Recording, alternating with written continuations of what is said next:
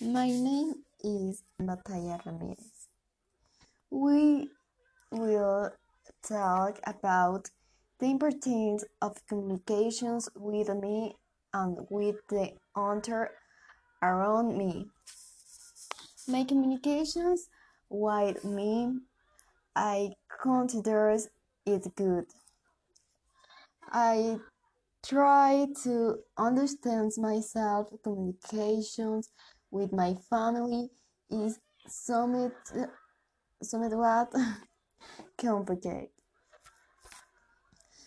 And my communications with my classmates are the same because there are nice people and others not so much.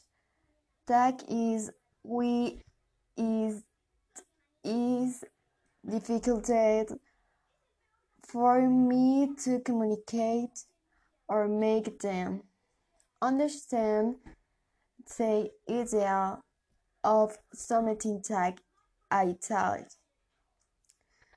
But I try to communicate with, with anyone around me.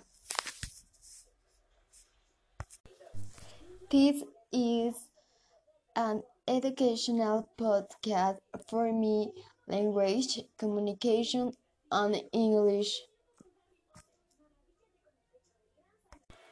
We nothing else to end. I say goodbye to you and see you in the next podcast.